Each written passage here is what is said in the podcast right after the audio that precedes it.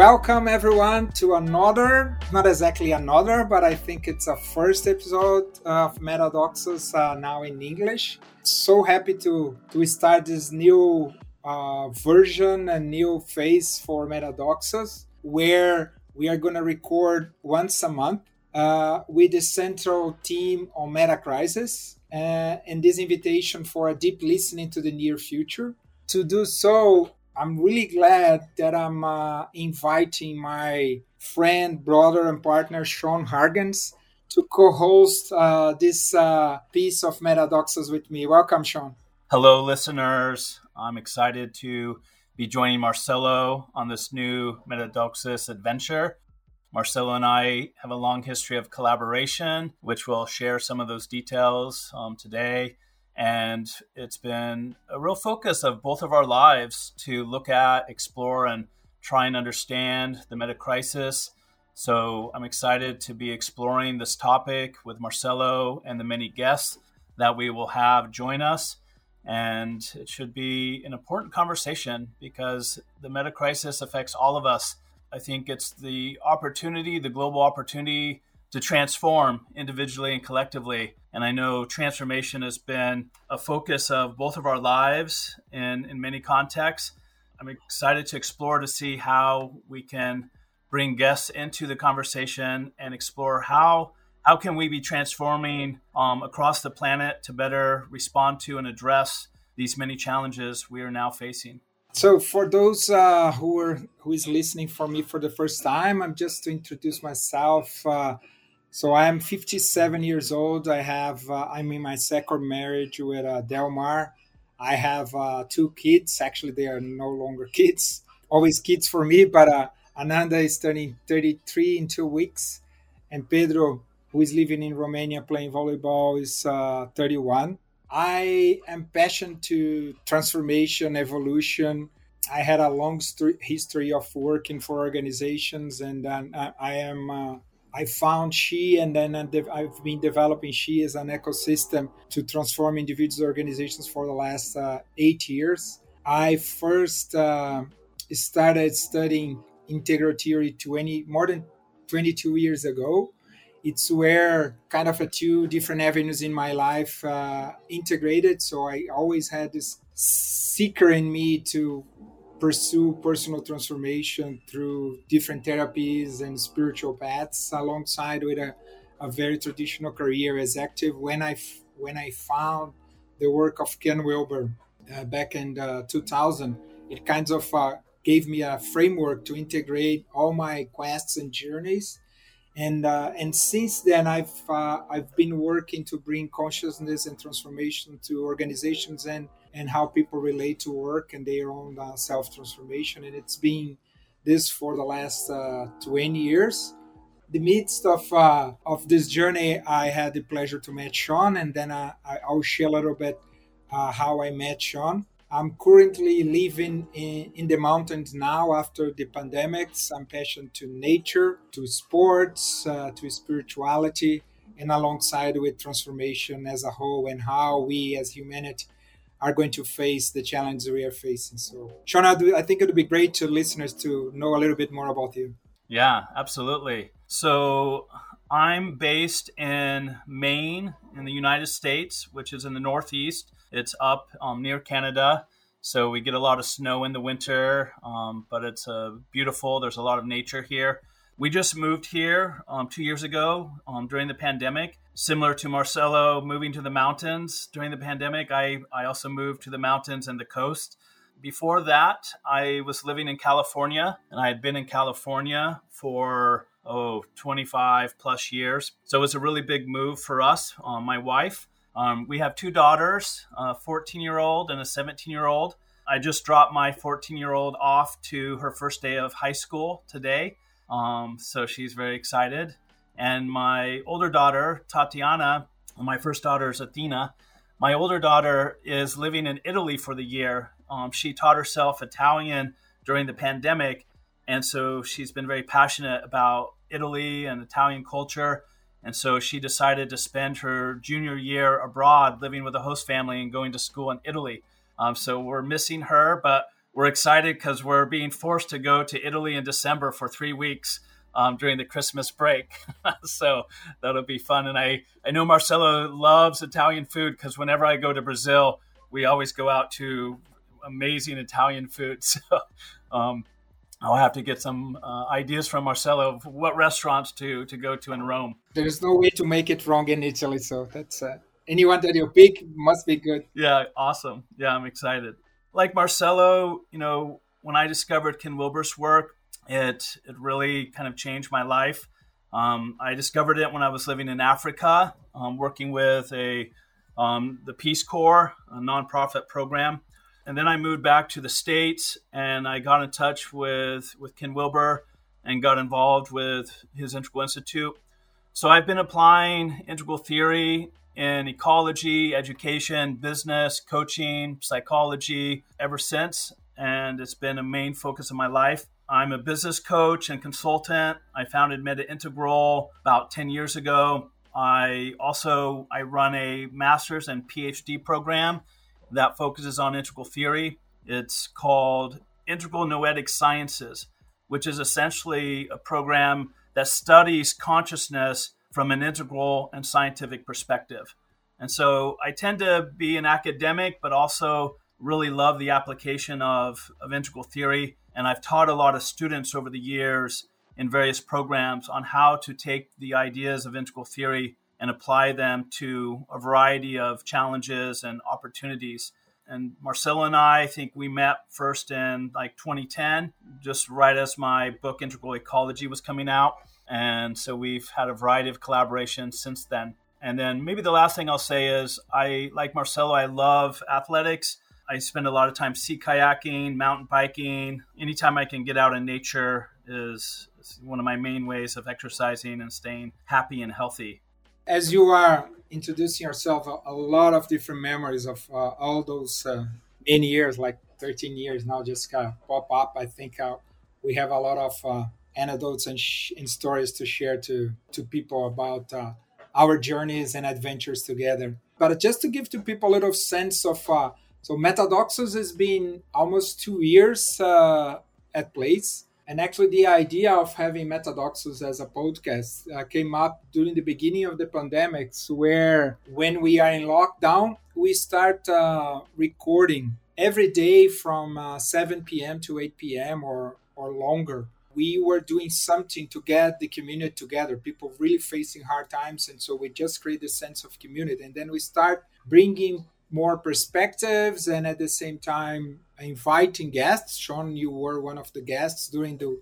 one of those uh, days that we are in the beginning of the pandemic, not exactly knowing how what how it, it was going to end and how we are going to cope with the, that reality. And then the, there was one person who challenged me, saying, "You know that uh, you are a kind of uh, you bring very provocative uh, reflections, but more often than not, it is hard to people to grasp. I think you should uh, start having a podcast where, with more time and guests, you should bring uh, more of your perspective.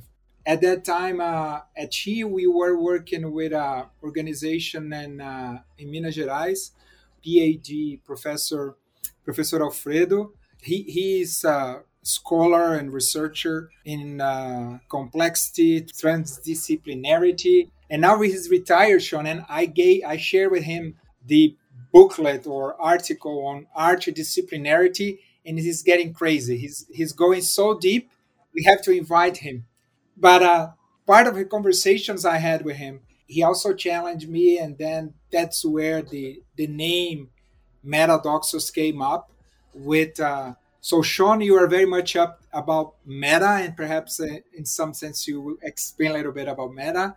And the notion of paradoxes, which I think are holding both meta and paradoxes at the same time can be very helpful to at least uh, start giving sense and meaning to or creating narratives that are more relatable to, to reality. And so that's where Metadoxos started. What I realized is that I have a very big uh, network of uh, audience that uh, speak only English uh, both in, in integral community and theory, theory community. and I always love to do stuff with you, Sean. So that then I had this idea. So why not having this month uh, recording on Metadoxos, focusing on Metacrisis? And another aha moment when I was talking to Galby was that uh, so everything that I consume around Metacrisis is uh, is in English, uh, mostly from U.S. or European scholars and researchers. Then I thought, in one hand, that it would be great to have more of this conversation in Brazil and also bringing voices and perspectives from the global south. So, in this also is one of uh, one of the intentions in one in, in having these episodes of Metadoxos uh, focusing on Metacrisis every month, bringing more awareness around it for Brazil, and also uh, from time to time we are going to have guests. This is not only good, going to be me and Sean, but also we are going to have guests. And uh, along the time we, we want to have guests coming from uh, the global south that can bring uh, different cosmovisions and perspectives to to the topic. I don't know if you have anything yet to add sean but it's a little bit of a story. Yeah absolutely. I mean I'll, I'll just start with what you were just highlighting in terms of the focus of the conversations we want to have are, are really aimed at engaging the global south including perspectives and, and, community leaders and organizational leaders business leaders have really important things to say about the meta crisis but who might not have a lot of visibility in the larger conversation around the meta crisis. The meta crisis really requires all of us from all around the globe to be in dialogue and listening deeply to each other and I think you're right that there tends to be this US centric or kind of, you know, English speaking centric focus to a lot of these interesting conversations. And so when you approached me about doing this series, I was very excited because having spent a lot of time in Brazil over the years with you and traveling globally for my own work, I'm really aware at the challenges of a lot of important conversations are trapped in the English language and they're US centric. And so the opportunity that you're giving me and us here to expand that to a larger audience and to explore how might we include additional voices um, really appeals to me. Because obviously the meta crisis is not just happening in the us or europe it's happening everywhere. Um, and there's a lot of interesting people out there doing great work. You know, and, and one of the reasons why, and I loved your description of the name Metadoxos, you know, bringing together paradox and meta, you know, because I did a similar thing in, you know, 2011 when I founded Meta Integral, right? Bringing together meta and integral. My impulse there was I'd been a longtime student of Wilber's integral theory but I was also aware of some other integral approaches like Edgar Morin's work, which is very important to the transdisciplinarity movement. Um, and then also Roy Bhaskar's work. You know, Edgar comes from France, Roy Bhaskar comes from England. And, you know, Roy Bhaskar's developed what's called critical realism as kind of a philosophical approach. And so as I started studying these other two kind of integral theories, I realized that there were more integral theories than just Ken Wilber's integral theory. And so I wanted to create a space that brought these other theories into dialogue with each other. And part of the impulse was to get out of the US centric discussion of integral. So by bringing in, you know, a British philosopher of science, bringing in a French public intellectual, and, and also, as you know, there's Sri Aurobindo, and there's a lot of other interesting voices with an integral perspective. I wanted to, to create a space where integral could be in dialogue with integral, you know, and that we could really explore lots of different types of integral. Struggling with paradox is one of the best ways to develop integral consciousness and also integral applications. I, I think it's probably the, the main driver of human adult development is, is working with polarities and paradox. And the meta crisis is has so many paradoxes. It's just like it's so complex. There's so many contradictory dimensions depending on what scale you're looking at or talking about, depending on what countries and perspectives you're including. Of listening deeply to people around the planet around these topics, we're going to be navigating paradox over and over again. And so, how do we get better and how do we model a conversation that can include paradox? One of the biggest challenges in the meta crisis is the culture wars and the polarity between different political parties and perspectives, and it's it's really painful, right? And so we we really have to get better at listening to um, perspectives that we don't agree with or that seem wrong or paradoxical or or that they're missing some important you know element um, so i love this vision of a Metadoxos of a meta view on paradox so I, I think it's perfect for the kinds of conversations we want to create with others here i knew you were gonna love it just uh, sharing a little bit of how we met and i think uh, as i said in my intro I learned integral back in 2000, and then uh, it's part of this kind of a global south. In Brazil, we have what we what we call stray dog syndrome. So my first book was Theory of Everything, and then I started reading a lot.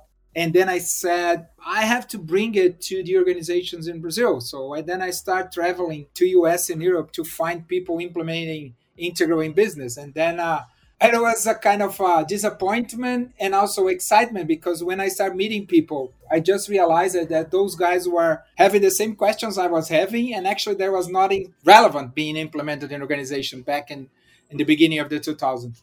So and then I start uh, doing a lot of reading, a lot of programs, uh, and also inviting people uh, to come to Brazil. Uh, so we brought Tom back, and and then there was this very interesting story that I was because uh, I started studying states of consciousness in the beginning, as most of us on based on the di- uh, spiral dynamics, and then I realized the work of Susan Cook-Greuter, and then I entered the Susan Cook-Greuter website. I think it's back in 2006. And there was a phone number. Then I called, and then uh, Susanne herself uh, answered the phone. Said, "I would like to talk to Susanne. This is her." oh my god, she's so nice and sweet, and uh, she's, she's amazing. For those who doesn't know, Susanne Cook-Greuter is a pioneer and uh, in the in the research, and uh, she is one of uh, the students of uh, Jane Loevinger, which is a kind of a branch of uh, uh, studying adult development and stages of, of, of consciousness. And then when I called her, she said that this this is great I'm going to introduce you to Beena Sharma, who is a person who is in charge to bring uh, my work to the world. And then I brought Beena. I was working at that time as a as a president for Latin America, CEO for Latin America for DBM. And then it was amazing because Beena, she's not only doing the work of bringing Susanne's work alive, but she's a kind of a toolbox with so many different tools and uh, approaches and, and the work of polarity and then we brought Susanne, and then is exactly the moment I joined Natura, and then I was in charge to many dimensions at Natura, and then I and then I was wor- already following your workshop, and then I saw you were coming to Brazil to a conference. I think it was in Minas Gerais, in Belo Horizonte. Yeah, on climate change. Yeah, in climate change. That's right. And then I called Beena, asking her to make the intro, and then she made the intro, and then uh, we started working and so in these five years that I stayed at Natura, Sean was a huge partner. Natura was kind of uh, integral informed, but not uh, to the depth uh, of uh, implementing and bringing it to projects and realities. And that, that, there was a moment at Natura where we have 12 different projects running. Remember that, Sean? I do. Oh my God. Yeah, integral education, management, leadership, uh, brand, sustainability, innovation. So it was amazing. It was amazing. Uh, and then in the midst of uh, this period at Natura, uh, I asked you, and then you introduced me to Sean, to, to, to Ken. And then we went to the Lofty, stayed with Ken. And then Ken gave us the blessing to bring uh, Integral Institute to Brazil. And then we always kept doing work and being close. I was leaving my last uh, position as an executive. I was in the uh, in the end of my role at a Laboratórios Fleury, and then we kept talking and working. And then uh, there was this invitation to me to be Meta Integral CEO when we met at uh, Pittsburgh. So that that was an amazing moment where we shared a lot. We we did a lot of uh, stuff. Also, during my time at onatura we, we brought a cohort of Integral Coaching Canada and Brazil, as I think was the first cohort outside of Canada and you are one of the, the teachers for, for the group. There was this amazing uh, project for IBM where we did this this trainee program uh, with the notion of hacking the organization of uh, having a a group of uh, young people who were going to help to develop and mature to hack the organization without caring much about being accepted and belonging to the organization. It was a kind of a two year program. Then we have been making amazing integral projects over, over the last years. Integral education platform called Vivecer for Institute Peninsula, the whole architecture and research around uh, longevity and well-being for, for Plenae and Plenitude with the two events but I think what's still going on, it's it's uh, one of the things that I'm most proud proud of it, is the the work of CMI that we. So you had an embodiment program in US that you invited me to to teach there, and then there was the beginning of She, and then we designed you, me, and Dana. We designed the the CMI, the the embodiment program that we have that is now going to the cohort eight. We are more than 250 people now with exactly dream that we had is coming through so this notion of a big community sharing deep transformational work and tools and methodology and, and, and vision uh, to be together somehow and and uh, so we started in the beginning of cohort one more like with friends uh, being guinea pigs for us you and me designing module to module how it's going to happen and now it's uh, so again it's uh, we've been weaving stuff together for many years now sean. Hearing you go through all those projects it makes me realize that each of those projects was you know a one to several year project. Like they they weren't these little engagements you know they weren't like three months six months like all 10 of them that you just outlined some of them are still running like the cmi program but like Natura was like five years, you know, and I was traveling down to Brazil almost every month for a week. I was like, you know, spending one week every month in Brazil um, working on these 12 projects. Everything can just flowed into other activities, right? So the, the Integral Institute, you know, um, launched in Brazil, just emerged out of those early years in Natura you know the IBM program just was a natural thing that just emerged and that kind of became a template for long-term work with young leaders that informed the embody program that I was doing in the US and then the CMI program which we we did with Dana in Brazil which is still going on.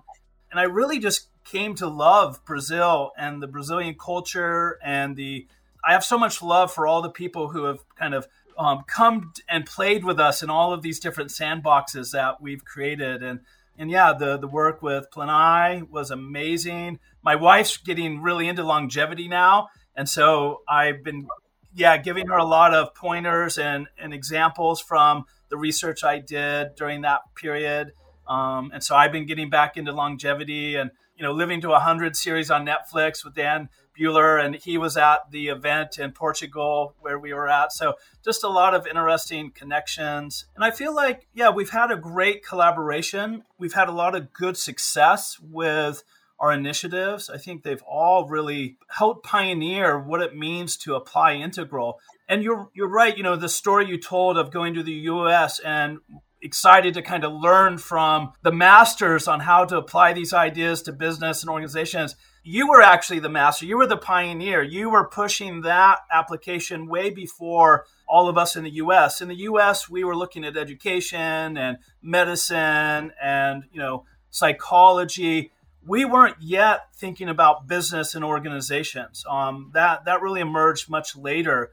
And interestingly, I'm about to start teaching a new course at the university uh, called Wisdom Design and it's really most of it's about applying integral principles to organizations and businesses. And how do we take the wisdom from integral and the contemplative traditions and use that to run our organizations? And a lot of what will be in that course is the kind of stuff that we've taught in the CMI program.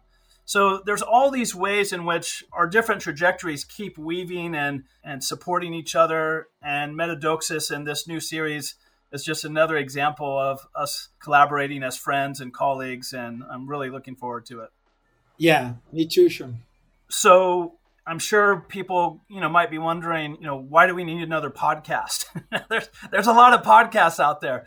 I think this is a really unique opportunity to, as Marcelo was saying, to bring meta views to explore the paradoxes of our global moment and to bring fresh new voices that have been underrepresented in the global south into the conversation right? So i think there are a lot of podcasts but i don't know of anything that's doing something along the lines of what we're doing. And the whole idea of meta crisis has gotten very a lot of interest in the last two years you know and so and, and we'll probably talk about that and what that means and what the meta crisis is but I think if we're really going to solve the meta crisis or move towards generative solutions, we need a bigger conversation with people all over the world and particularly the global south. So I think this podcast provides a unique platform to really help bring that together. And, and so it was just a very natural yes for me when Marcelo presented the invitation um, because of our long history of working together and my own passion for the meta crisis Perhaps leveraging from uh, what you just said, Sean, you could uh, bring a little bit about uh, what metacrisis is, giving a little bit of framework to to the audience to understand where we tackling and what are the frameworks that we want to use to talk about it. Yeah, wonderful. Yeah, so Edgar Morin, who's one of the people I mentioned, the French um, intellectual that's been very involved with the transdisciplinarity movement, in his books, he talks about the poly crisis. And so the idea that there's many crises happening at the same time. But the way he talks about the poly crisis is that it really kind of emphasizes the external realities, the political issues, um, environmental issues, economic issues. Um, it doesn't so much include the crisis of meaning making or the existential crisis that we're facing with a lot of people committing suicide and and just the alienation with modern society. So while I was working on a book with Roy Bhaskar and Nick Hedlund and, and Merv Hartwig, we were putting together this book that had these different chapters, some from integral theorists, some from critical realists, and they were all talking about how do we bring these two integral theories together to solve the issues on the planet. In that introduction to that book, we coined the term metacrisis, and I think we might actually have been the first people to use this phrase. And what we meant by that is we were thinking of Ken Wilber's four quadrants, right? That there's psychology, there's behavior, there's the systems, and there's a culture. And we're basically seeing that there's a major crisis or several crises in each of these big domains. It felt natural to call it a meta crisis, partly because I'd already founded and launched Meta Integral. So I, I, I just think meta, meta, meta. Everything's meta to me. And so if I we're talking about the crisis, I naturally think meta, right? So you know, if you have a hammer, you're going to look for nails. so so this idea of meta crisis was just very natural to me. But it also felt like a, a way of creating a framework to talk about how all of these crises are interrelated and they're amplifying each other right? So we, we have an existential crisis. I mentioned that. We have health crisis of obesity and stress and drug use. We have ecological and social crises. We have an ethical crisis and a cultural crisis. We talked a little bit earlier about the polarities and the political dynamics that are happening, right? So the, the meta crisis, and this is why you need meta theory. You can't really see and deal with the meta crisis unless you have a really big map unless you understand the relationship between psychology and adult development, between the environment, between behaviors and health, between educational, political, and economic systems. There are a lot of people making good progress on these different crises, but they tend to specialize in just one or two areas. We need to step back and see the complex and paradoxical ways that these crises are interrelated you won't be able to see this very well, but you know, here's this chart of my friend Nick Hedlund, um, who talks about the meta crises, and it has these all these different domains. There's three major domains: ethical crisis, eco-social crisis, and existential crisis. And then around each one of those, there are like ten different crises, right? Um, you know, like unsustainability, climate change, um, AI, nuclear war, you know, gender inequality, um, homophobia, classism, psychological exhaustion, suicide epidemic. And then you have this picture of this this head, this person looking and looking at all of these crises. And then this is an epistemic crisis. Like, how does this person, how do you and I how do we see all of this? How do we make sense of all of this? How do we interpret all of this? And so this is why you need a meta framework or integral approaches is like how do we understand the role of worldviews? How do we understand cultural dynamics, right? So so it's a really big challenge to deal with this crisis. Um, and there are not clear, obvious solutions. There, and this is why we need many conversations. We need to listen deeply to each other. And it's only going to get worse. like, like it's, you know, it's like you look at the global trends with AI and CRISPR and the UAP topic now in the US, the crisis in education. Like, there's every reason to think that things are going to get a lot worse before they get better. So we we need to be talking about this and exploring new ways of thinking about it.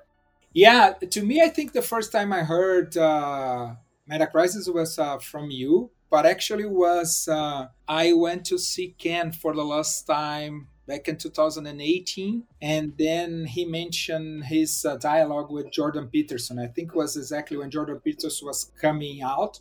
And then the movement of rebel wisdom. And i think i was when i kind of uh, started paying closer attention to the notion and conversation. And also when i read harari's book on the 21st lessons for the 21st century. So and then i start uh, diving deep and then i found the work of daniel schmachtenberger and john vervaeke john Vervaeke's the awakening for the meaning crisis 50 episodes was very enlightening for me. Harari's and Schmachtenberger and uh, and John Vervaeke, they have something in common that I'd like to explore with you because when you bring the existential crisis on the quadrants, perhaps a kind of uh, on the same level as the rest of the crisis, uh, those guys they play they bring it in a slight different perspective, which is kind of all those crises that you just uh, showed in, in Nick's chart it is a kind of a consequence of uh, a deep lack of meaning that humankind ended up getting into along the centuries. And I love the way Vervaeke talk about, and it perhaps is a something that similar what Ken used to say that uh, religions uh, can be the conveyor belt uh, for the evolution if all the religions can get together and converge to what's common in all the traditions. So somehow Vervaeke say that we need a religion that is not a religion, or say a kind of a meta narrative that gives sense and meaning. Right. So the, the kind of other person you said with uh, what the heck is going on, and that, and and that's I pretty much agree, and and I think you agree. So that perhaps the only possible single solution is how we collective evolve in terms of our psychology and experience of reality. But I'd like you to comment.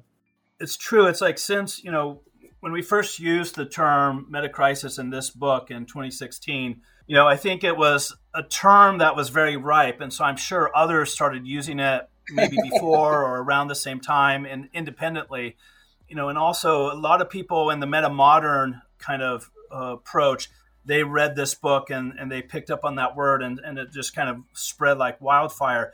And so there are currently, you know, four or five major approaches to the meta crisis and they have slightly different ways of thinking about it and identifying different layers of it. And this can be one of the things we explore on this um, series. And you know, and because I think this gets us into some of our first paradoxes, right? Is the existential crisis the result of the meta crisis, or is it the you know cause of the meta crisis? And I would say yes, both. Right? Paradoxically, you know, it is. Um, it plays both roles. It's also partly why in this chart you have the existential crisis down here as one of the three big crises, but then you have the epistemic crisis of the person over here. So in that, so I think part of what you're highlighting is like, do we call this the existential crisis or do we call this the existential crisis? There's a lot of feedback loops that occur between our individual psychology and our existential concerns, what's happening politically, economically, environmentally, whenever someone makes a strong position of this started first and then this happened or this caused that, I'm always a little suspect. Yes. Right. I, I think that's probably one valid way of understanding it. Um, but I think part of what the meta crisis asks us to do is to to go beyond those simple causal dynamics and talk about tetra enactment, tetra enmeshment of how many of these factors are simultaneously influencing each other in very dynamic, complex ways. And that's part of the challenge of the meta crisis is we're not used to thinking in that way. We we tend to still be very linear in our orientation, you know, and so um, so that all of our listeners can benefit from the the paradoxical uh, understandings of the meta crisis. Because really, it's only in sitting in the tension of the paradox that I think the new solutions will begin to emerge. I love this notion that we are entangled in all those different fields, past, present, and future. Uh, they are kind of influencing us. And then I, I, went to watch Oppenheimer, the movie, yesterday. Oh, wow. And then I, have been thinking a lot. It was kind of impacting me. So, because I'm living in the mountains, I was not in Sao Paulo to see right after it was launched. So, I only saw yesterday and then uh, you see the com- first the complexity of all those brilliant kind of physics like uh, Einstein and Oppenheimer and Niels Bohr and all those guys and everything that was emerging with quantum mechanics and so kind of a 20 30 years of everything abolishing and the war itself because a kind of the engineer mind of uh, the second world war that was present and then they won the war and then bringing it to reality after and create the Cold War and everything else and the and the atomic weapons and the role they play.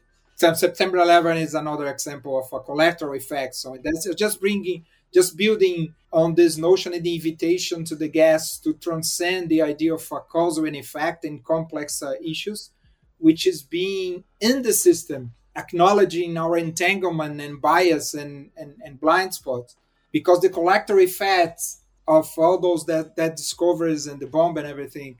And then there was this argument that launching the bomb killed much less people than if uh, because Japan was never going to. So Japan Japan is never going to surrender. So they are going to be a kind of a huge fight throughout the years. And also the way Oppenheimer was treated by U.S. authorities uh, in regarding to the communism and everything and the implications of physics and nuclear physics and quantum physics since that moment to now. So, and, and again, I think uh, all the topics that you mentioned, AI, the CRISPR, and everything, as kind of a atomic uh, discoveries itself, each one of those uh, at the same time.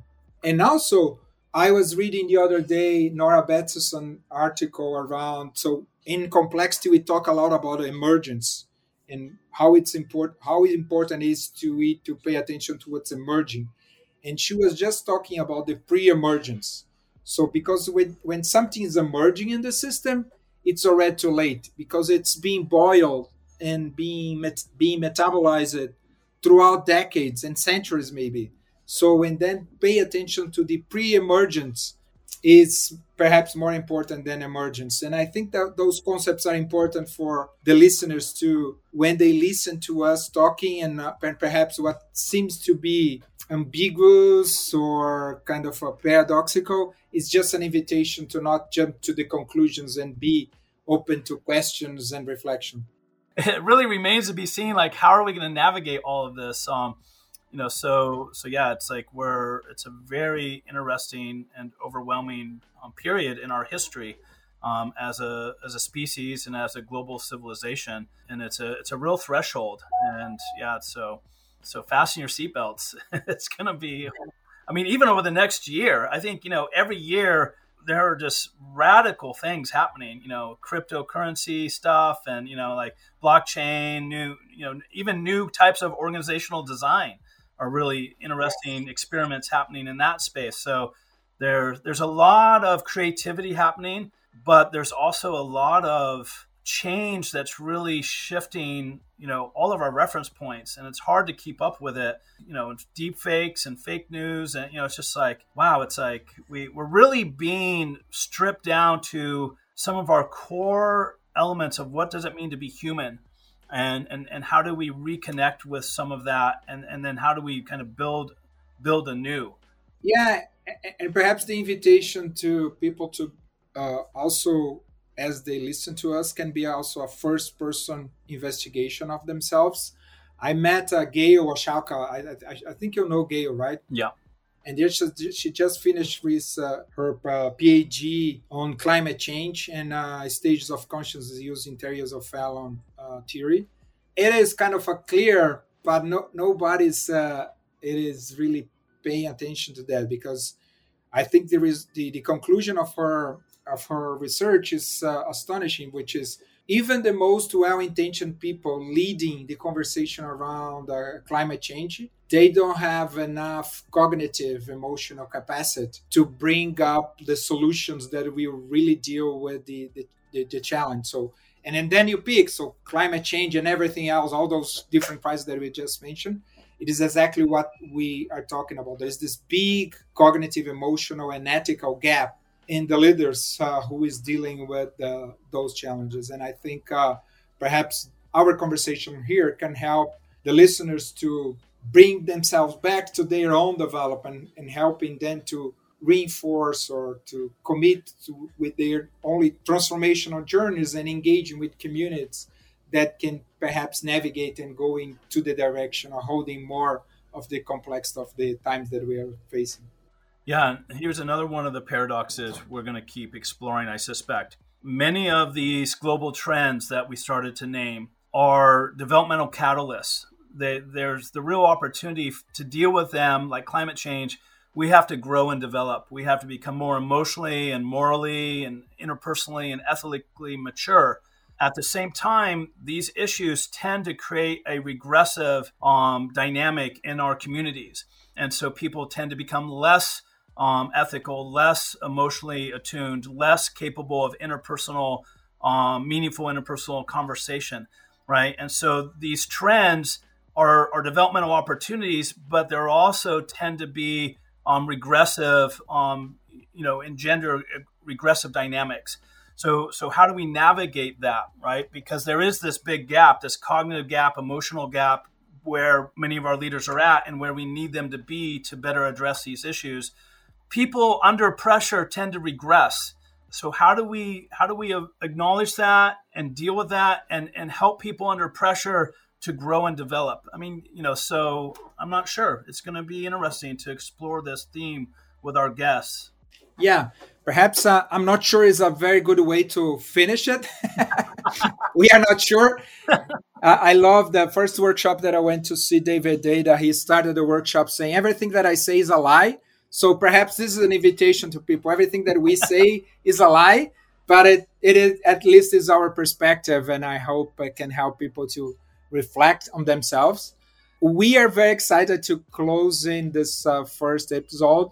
We are going to have a monthly newsletter where we are going to kind of uh, going deeper and break it down the issues and topics that we are that we will be bringing to the episodes uh, we'll know more where those uh, where this newsletter is going to be available, which platform we are going to use. For the Brazilians who doesn't uh, speak uh, English, this newsletter is newsletter is going to be bilingual. It's going to be Portuguese and English. Then you guys can see and take a look and go in and deeper. I'm really feeling my my heart uh, open and warm, Sean. Uh, feeling very happy and yeah, kind of grateful for this opportunity to another project with you. And then I'll just like to leave the floor open to you to do the final closing remarks for this uh, first episode. Yeah, likewise. I, I feel a lot of love and excitement and, and really looking forward to our new collaboration.